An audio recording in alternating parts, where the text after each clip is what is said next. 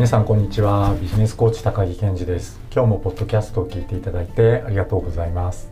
コロナ禍において可能な限り不特定多数の人と対面でコミュニケーションを取ることは今後もできる限り控えるようにする社会的な空気はこれからも続いていくと思われます。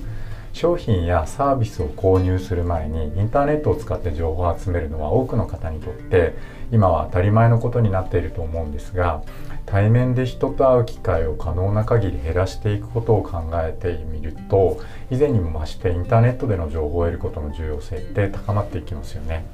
そして自分自身が売り手になった時にはインターネット上で情報を発信していないということは自社の商品を販売していく上で大きな機械損失になるということは誰も異論がないでしょうしこの必要性はこれまで以上に高まるということになりますよね。僕がコーチングをさせていただいているクライアントさんの中には副業をやっていらっしゃる方が多くいらっしゃいます僕のクライアントさんたちの副業はほとんど一人ビジネスなので営業という面で見ても継続的な情報発信ってとても重要になってきますよねですが実際にやってみると自分の専門分野とはいえ継続的に情報を発信するって結構大変って多くの方は感じるみたいです。今日は情報発信で挫折しやすいポイントから考える情報発信を継続するためのコツについて考えていきたいと思います。このチャンネルでは週末企業副業経営ビジネスやライフスタイルの最適化につながる情報をお伝えしています。ご興味のある方は是非チャンネル登録よろしくお願いします。はじめに今日のまとめです僕がコーチングをさせていただいているクライアントさんの中には副業をやっていらっしゃる方が多くいらっしゃいます特に自分一人で身軽に副業をやるときには継続的な情報発信ってとても重要になってきますよね。でこういった一人副業をやる方たちが悩みがちなのがその専門分野での情報発信を継続していくことです。僕自身も日々情報発信が継続できるようにいろいろな工夫をしてみています。そして僕のクライアントさんたちの情報発信継続のお手伝いも日々日々させていただいています。いろいろなビジネスパーソンの情報発信のお手伝いをしていて感じるのは情報発信が続く続かないの分岐点って3つあるように感じます。その3つとは1つ目発信する情報を作るための時間の確保。2つ目情報発信のためのネタを継続して出し続けるということ。3つ目発信するコンテンツを作っている途中での迷いに対処すること。この3つです。今日は3つの挫折ポイント別対策についてもお伝えしていますので是非最後までお話聞いてみてくださいね。それでは順番にお伝えしていきましょう。情報発信が続かなくなりやすい分岐点の1つ目は発信する情報を作るための時間の確保です。副業に取り組む方たちはいわゆる本業であるお勤め先の仕事をしていない時間にご自身の副業に取り組むことになります。必然的に副業に取り組むための時間には制約があってさらにお勤め先の仕事の反感によって副業に使える時間があまり確保できない時と十分に確保できる時の差なんかが出てきちゃいます。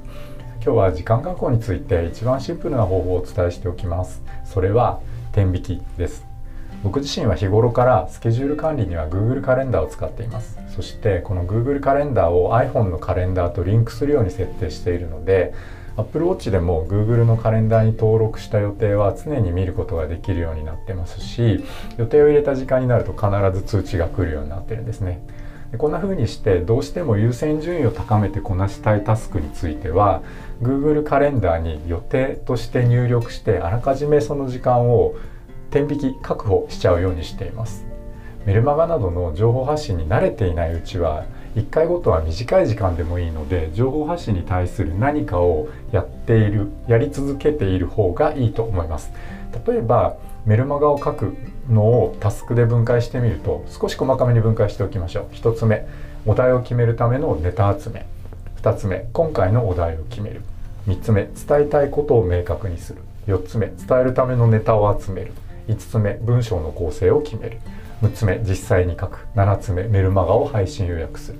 こんな感じでしょうか。これら例えば7つに分けたタスクを1個ずつに30分を割り当てるとすれば1日30分の時間をメルマガ用に毎日天引きしておいたら7日間つまり1週間で1本はメルマガが書けるっていうことになりますね。そしてこのプロセスはメルマガに書き慣れてくれば一個一個の時間が短縮できるようになってくるのでいずれ1週間に2本とか3本とかメルマガが書けるようになっていくはずです。今は例えでメルマガのお話をしましたがメルマガ以外の情報発信も同じ要領でできるようになっていくことが多いんじゃないかと思います。まずはこんな風にして毎日30分間でいいので必ず情報発信につながっている何かの行動をやるようにして情報発信のための構造行動をしているのが当たり前の状態を自分の中に作っていきましょう。情報発信が続かなくなりやすい分岐点。1つ目は発信する情報を作るための時間の確保でした。2つ目は情報発信のためのネタを継続して出し続けるということです。情報発信をすることそのものに慣れてきた頃は自分が伝えたいと思うことがまだまだたくさんあってどんどん発信できていたのだけれども気がついたら言いたいことは全部一回発信をしてしまってもう新しく伝えることがなくなっちゃったっていうふうになる方が時々いらっしゃいます。そんな時の解決策を今日は3つ提案しておきます。1つ目すでに発信していることをもう一回伝えるということ。2つ目自分に入力される刺激を変えてみるということ。3つ目新しい組み合わせで発信をするということ。この3つです。順番にお伝えしていきますね。1つ目すでに発信していることをもう一回伝えること。僕の知人のマーケティングの専門家の方は以前こんなことを僕に教えてくれました。ブログで書くネタが思いつかなかったら1年前の自分のブログを見てみるといい。で僕自身も実はこれよくやるんですがちょうど1年前のその日の自分のメルマガを見てみて例えば本文は読まずに同じタイトルで今今の自分でメルマガを書き直してみたりとか、えー、また別の時には本文で一番伝えたかったことを今の自分の状況とか社会情勢に合わせた形で伝えられるように文章をリライトしてみたりします。どちらをやっても当時の自分自身とは変化をしてきているので違った書き上がりになることがほとんどです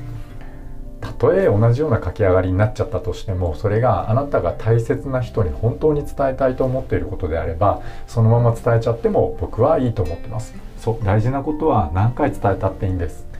2つ目は自分に入力される刺激を変えることです。これもいろいろな方法があると思うんですが僕の場合は物理的な刺激の方が効果があるので普段はあまり行かない街をお散歩してみたりとか普段買わないような雑誌を買って読んでみたりとか自分の専門分野とは違う書籍を読んでみたりするのがいいんじゃないでしょうか。こんなことをしながらでも自分の専門分野へのアンテナっていうのはいつも立ってるはずなのでっと情報発信のための気づきっていうのが得られると思います。3つ目新しい組み合わせで発信すること。これはさっきお伝えしたすでに発信していることをもう一回伝えることの応用編になると思うんですが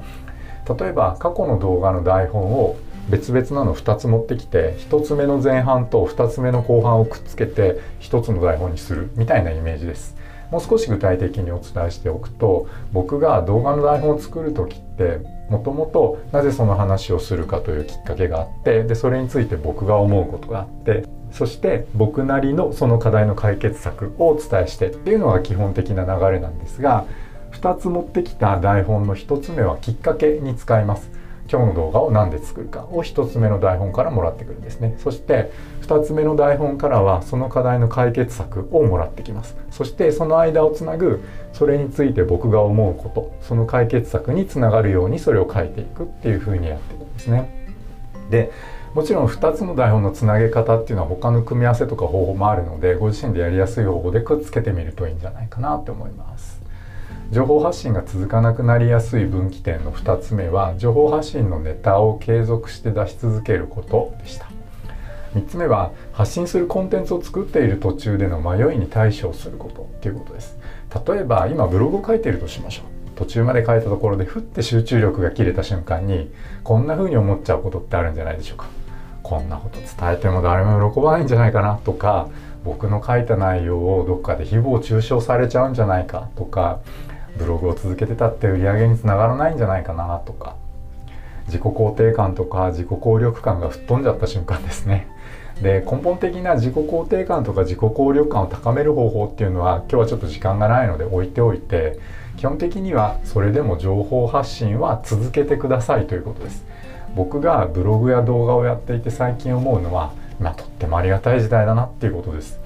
僕がブログに書いている文章とか動画で喋ってる内容って、まあ、本当に大したことではないかもしれません。だけどおそらくこうして発信したコンテンツってきっと100年後も見ることができるんですよね。だから僕が生きてるうちに会うことのない自分のひ孫とか僕が関わったクライアントさんのひ孫さんとかが何かの表紙で僕の動画を見て昔はこんなつまんないことをわざわざ動画にしてたんだねなんて笑いながら見てくれたとしたらこれだけですごいことだと思いませんか？未来の人がお金も手間もかけずに見ることができるように何かを残せるって僕たちにとってはとってもありがたいことです。こう考えたら今日発信してるコンテンツそのものがもし本当に大したことじゃなかったとしても残るってことだけで価値があるような気がします。だから今日も発信をしましょうね。情報発信が続かなくなりやすい分岐点。3つ目は発信するコンテンツを作っている途中での迷いに対処することでした。